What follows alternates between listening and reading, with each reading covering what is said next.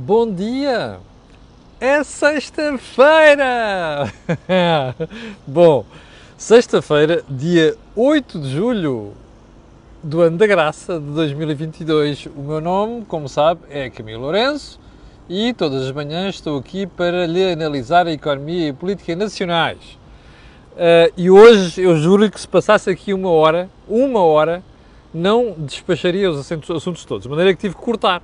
Uma das coisas que cortei, mas hei de falar uh, a seu devido tempo, já fiz aqui a crítica, ontem, a entrevista, entrevista dos Ministros das Finanças João Leão ao público e à Rádio Renascença de ontem. Um, mas antes de irmos ao programa de hoje, quero só lembrar que este canal tem uma parceria com a Prozis e, portanto, quando você for ao site fazer compras, ali na saída está lá uma coisa que diz assim, cupom promocional. Basta escrever Camilo e você tem um desconto logo de 10%. Agora sim, e porque não há muito mais tempo a perder, vamos uh, para o programa de hoje. Como eu costumo dizer em inglês, without further ado. Ah, só mais uma coisa. O programa de hoje é dedicado às mães, ok? Não é dia da mãe, portanto eu fujo às coisas do dia da mãe. É dedicado às mães. E é dedicado às mães porquê? Por causa do esforço que eu vejo todos os dias elas fazerem, o contributo que têm para a educação dos filhos e quando vão levar os filhos à escola. Mas eh, sobre levar os filhos à escola, um dia destes falaremos melhor. Uh, segundo ponto, não obstante o programa de hoje ir tratar de uma variadíssima casta de assuntos, nomeadamente na saúde, e já sabe o que é que eu vou dizer da saúde, quero dizer aqui uma coisa. O programa de hoje devia ser dedicado às escolas, à educação. E ao trabalho magnífico que há gente que sem dinheiro, ou melhor, sem andar aí a dizer baboseiras sobre dinheiro e falta de dinheiro, faz na educação. E já vai ver um caso a seguir, ok? Período de ordem do dia. E Boris foi para a rua. Boris Johnson. Eu devo dizer que ontem bati palmas. É raro ficar uh, satisfeito com estas coisas, mas uh, olha a manchete do Financial Times de hoje. Johnson, Johnson quits, defiant to the end. Ou seja, o tipo demite-se ainda vem para lá com aquele ar desafiador e com ar arrogante, dizer que, epá, como diz aqui ele no Financial Times, aliás, a citação do Financial Times, um, The herd instinct is powerful. When it moves, it moves. Pois é. Oh rapaz, o que é que foi o Brexit se não o herd instinct inspirado por idiotas como Vossa Excelência? É?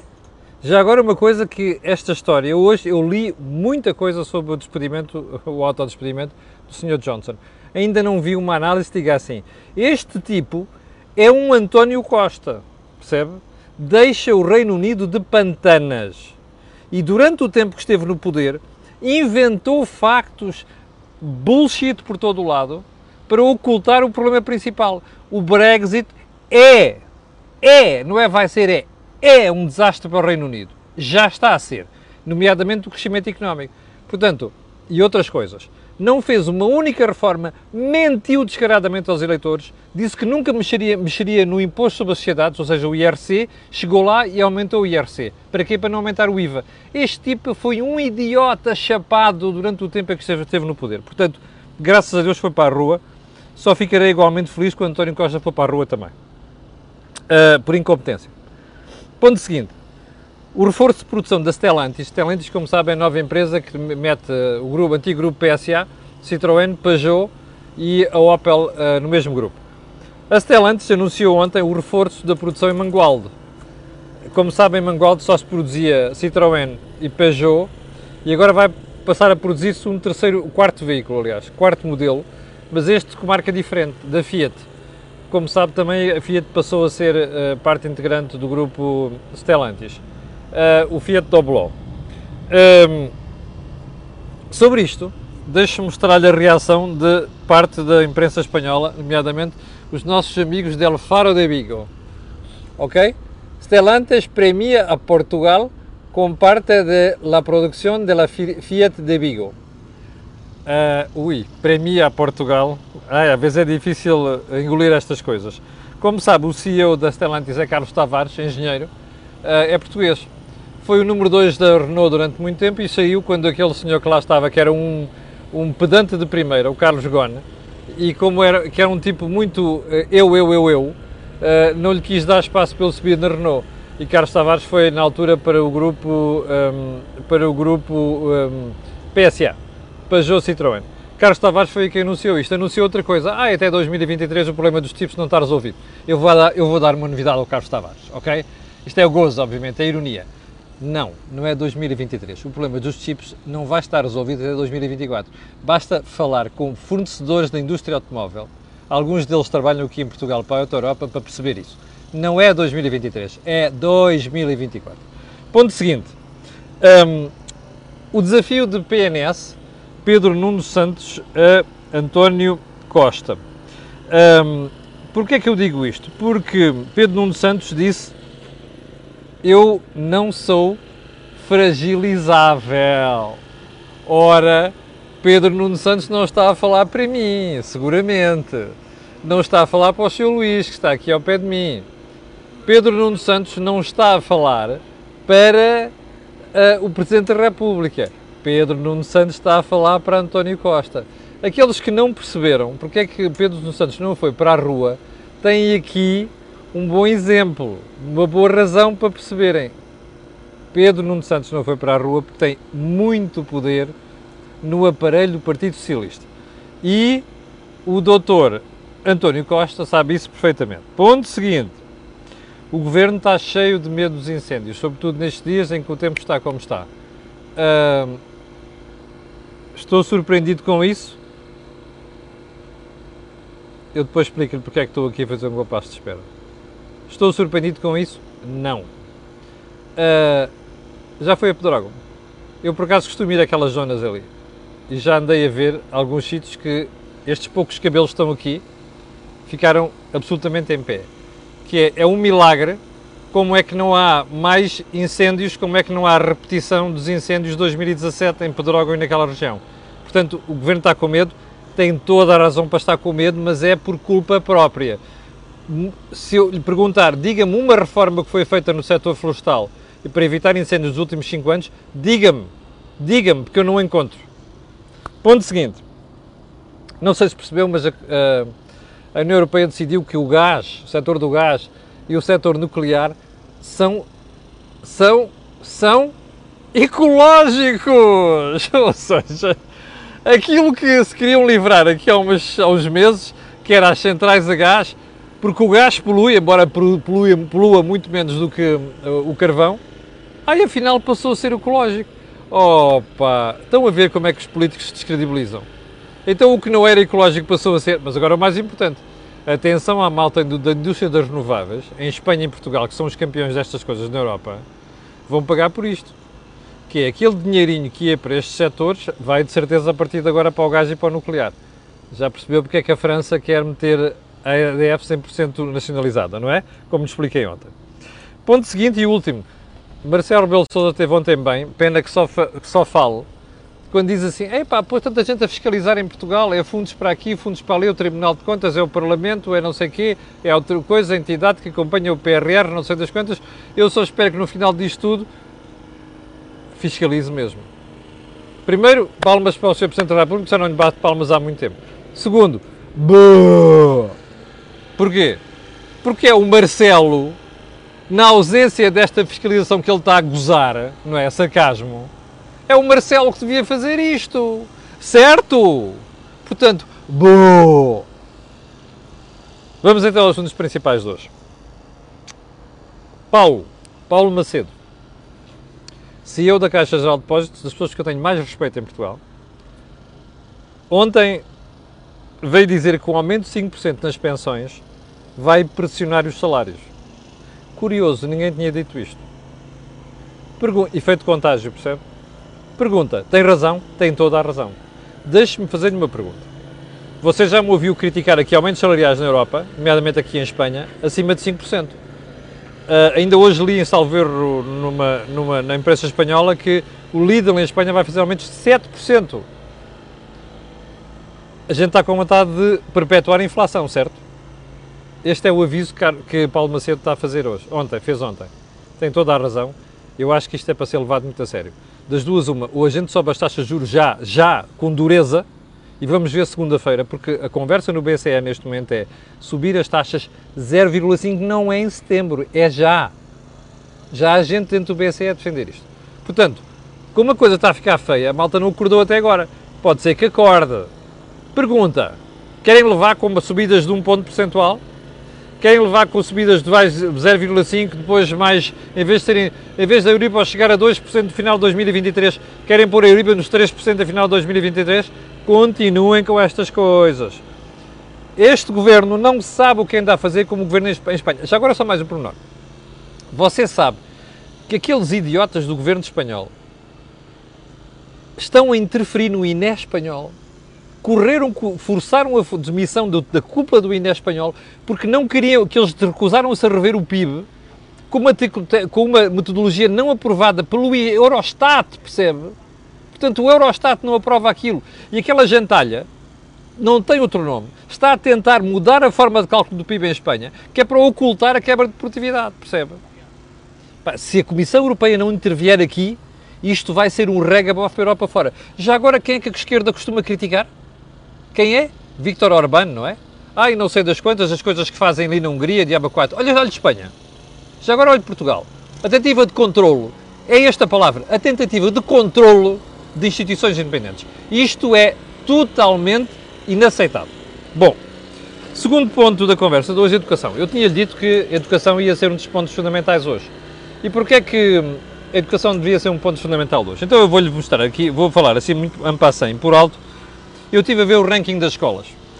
Do primeiro até ao 26 primeira página, isto vi no site do Observador, não há uma escola, uma escola pública. Sendo que no topo, em vez de estar, costumava ser o Colégio Nossa Senhora do Rosário do Porto, passou a estar o Colégio Nova Encosta de Pasto de Ferreira. Depois o EFA e Matosinhos. Eu só tenho que dar os parabéns à escola de Pasto de Ferreira conseguiu passar para o primeiro lugar. Por alguma razão foi. Segundo ponto, fui ao segundo lugar da lista. Aliás, a partir do 26, não há uma. Ah! Até ao lugar 54 não aparece uma escola pública. E é a Escola Secundária Alves Martins, em Viseu. Depois aparece a Escola Secundária. Lopes, João Lopes de Moraes, também ao pé de Viseu, não é Viseu, é Mortágua. 54, lugar 54. Bom, continuemos para bingo. A prova de que isto não tem a ver apenas com dinheiro. Porque a conversa é, ah, os colégios privados são os colégios de meninos ricos. Se calhar convinha que o Estado fizesse um favor que era, acabava com esta mania de querer ditar de forma central a, a moda stalinista a educação a partir do fim de outubro, agora já não é 5 de outubro, não é? Não sei, acho que já não era 5 de outubro. Um, em vez dessa moda, devia dar autonomia às escolas e devia dar um cheque às famílias. E as famílias escolhiam, escolhiam a escola para onde queriam ir.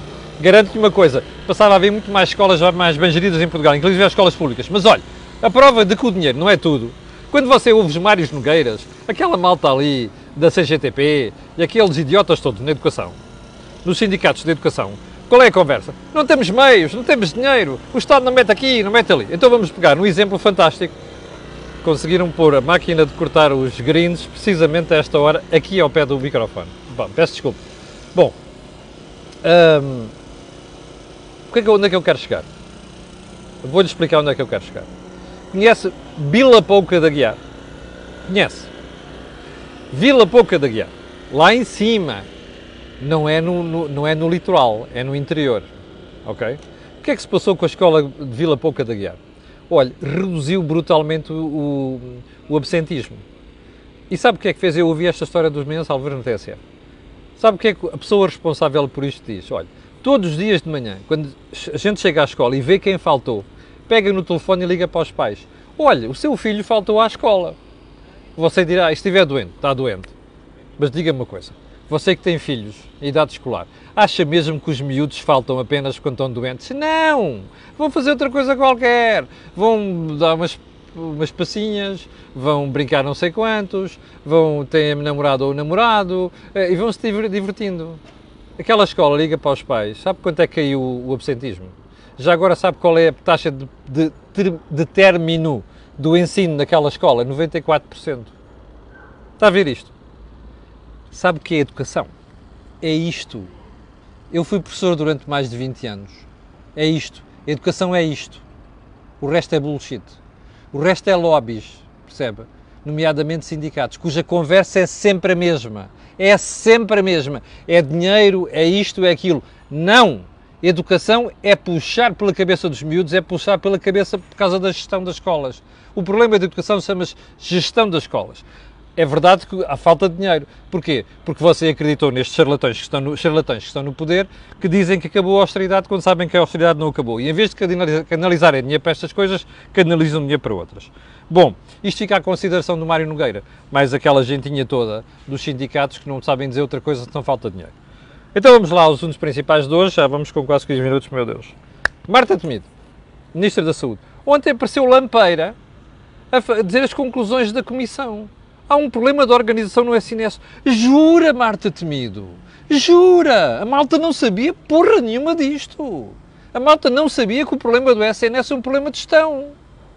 Sim, que a organização é gestão. Epá, desculpe lá. A ministra acordou agora. Há quanto tempo é que Marta Temido está no poder como Ministra da Saúde? Há quatro anos. Em quatro anos ela não percebeu que tinha um problema de organização. Em quatro anos não conseguiu tomar medidas que minimizassem este problema. Pois não. Sabe porquê? Porque ela está ocupada a ouvir internacional. Está a perceber? Porque esta senhora tem ideologia no prato da sopa e no jantar em vez de estar preocupada com gestão do SNS, está preocupada com a pancada da cabeça de esquerda dela. Está a perceber? E vem para fazer estas figuras. Bom, mas não ficou por aqui. É que depois o Sr. Primeiro-Ministro também vem botar faladura sobre o assunto. Ah, não, vamos resolver o problema do SNS. Espera aí, você recorda-se que ele aqui há umas semanas dizia que na segunda-feira estavam resolvidos os problemas. Estão? Sabe qual é o problema? É que já nos habituámos a ouvir tantos grávidas que vão parir para não sei onde e já nos ouvimos, já ouvi falar tantas urgências, todos os dias que não abrem, percebe? Que a malta já está, como dizem os americanos, numb, ou seja, está anestesiado. Já não sente nada, já não é notícia. Percebe? Quando um país chega a este nível, acabou, percebe? Bom, então ontem o Sr. Primeiro-Ministro vem com a história de, ai não, se calhar aqui é um cargo de CEO do, do SNS. CEO do SNS. O problema do SNS é o CEO. Porra! O problema do SNS é a descentralização, com responsabilização dos vários stakeholders, gestores de hospitais, gestores de centros de saúde e inclusive a tonta da ministra. Isto é que é o problema do SNS. Bom, aí não, o CEO não, não vai brigar com outros cargos. Não vai o quê? Espere.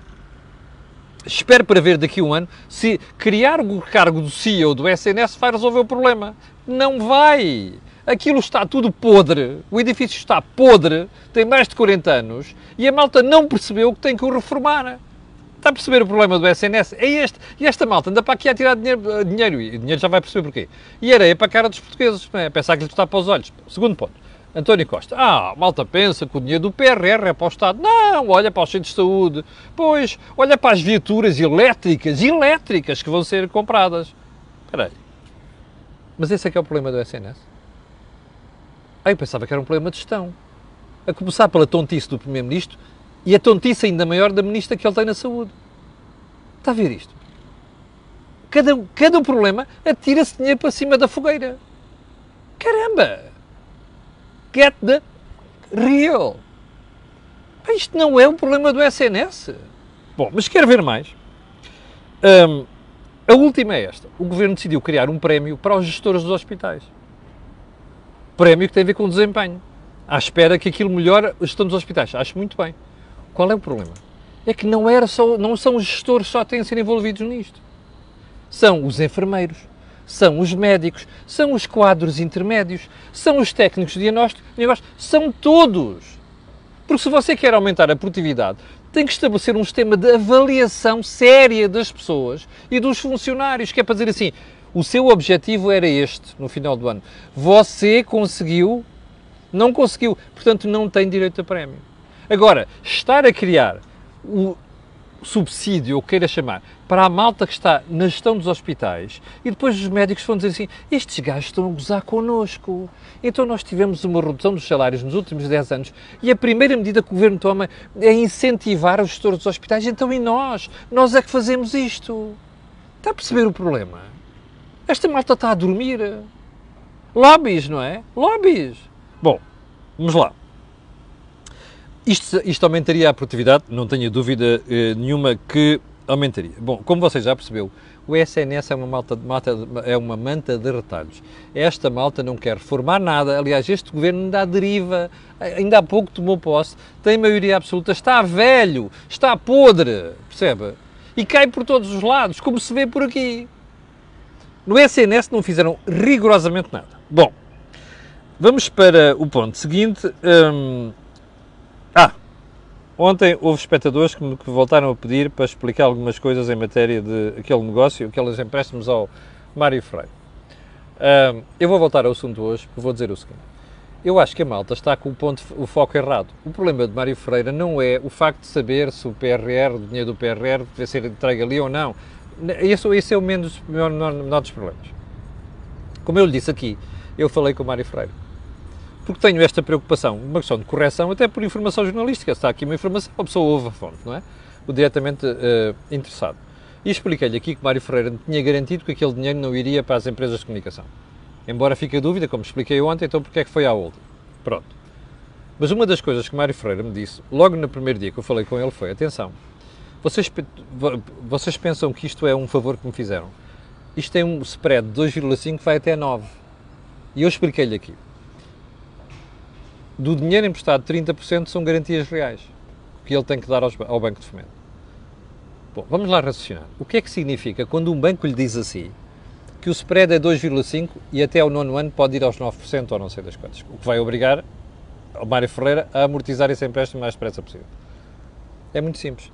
Quer dizer que o banco, que a empresa está com dificuldades em negociar com o banco. E o que isto mostra é que estas são condições leoninas que o Banco de Fomento colocou a Mário Ferreira. E ainda bem que colocou, porque nós, como nós expliquei-lhe aqui ontem, o, o, Banco de Fomento estava farto de cometer galgas com dinheiro dos contribuintes. Bem, isto significa o quê? Isto indicia, aliás, isto indicia que Mário Ferreira está com dificuldades em financiar-se junto da banca. É a pergunta que a gente vai fazer, logo a seguir, para aceitar aquelas condições. Este é que é o problema e a análise devia estar aqui. Portanto, há, há uma, o Banco de Fomento precisa de ser mais, mais, transparente, precisa, mas esta é a questão fundamental, o fazer esta pergunta. Porquê é que isto acontece? Normalmente quando se pede taxas de juros muito elevadas, que é, este é o valor do spread, fora a Euribor. Quando os bancos pedem a um cliente uma taxa de juros tão elevada e garantias reais tão elevadas, que é, é porque têm dúvidas sobre o ressarcimento do empréstimo, percebe? Ou seja, a devolução do dinheiro emprestado. E, portanto, é isto que nos deve preocupar. E é isto que devia. Eu, sinceramente, ontem vi o Mário Ferreira pôr um post no Facebook a dizer que hoje vai ao programa do José Gomes Ferreira, à noite na SIC, porque não tinha, porque não tinha ido na quinta-feira. Ainda bem que vai, porque eu acho que é bom que Mário Ferreira esclareça isto, fale, explique as coisas, que é para não ficarem as coisas no ar e, sobretudo, porque sabermos que às vezes uma parte do jornalismo também não faz as questões, não coloca as questões que devem ser colocadas. Sejamos honestos. Bom, hum, eu vou deixar o assunto para a semana, que é a TAP e a CEO da TAP. É cada tiro, cada mel. Já agora fica a saber uma coisa. 80% pelo menos dos voos atrasados, o problema está aqui, são da empresa TAP. Ok? Não, não são de outras empresas. Mas vamos voltar isto para a semana, até por causa da questão dos pilotos. Pilotos. Vou terminar com a frase da semana. Uma vem de Marta Temido. Aliás, Marta Temido, na semana passada, nem contou a verdade. Disse que há mais portugueses com médico de família. Não há. Do quando ela chegou. Não há. E muito menos do quando o governo de António Costa tomou posse, o primeiro. Não é verdade. Mas ela dizia no Parlamento isto. Há problemas de saúde? Há, mas estamos aqui para resolver. A sério? A fulana está lá há 4 anos. Já disse isto uma porrada de vezes. Eu não vi problema nenhum resolvido. Vi é rolar os problemas e tentar atirar a água para cima dos outros.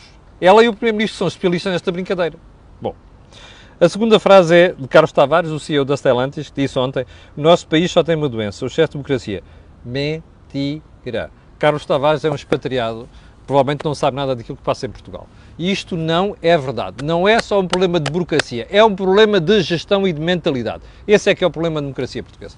Bom, chegamos ao final do programa de hoje. Quero pedir desculpa porque violei o meu tempo. Um, tinha aqui muito mais assuntos, mas não temos tempo para tratar isto hoje. Quero desejar às 6.800 pessoas que estavam em direto há bocadinho, acho que era isso, um, um bom fim de semana. Quero pedir a estas pessoas e outras que vão ver aquilo que peço sempre, que é colocarem um gosto e fazerem partilha nas redes sociais. Já percebeu porquê aquilo que houve aqui não ouvem mais sítio nenhum, ok? Tenham um grande fim de semana. Nós voltamos a ver-nos na segunda-feira às 8 da manhã. Com licença.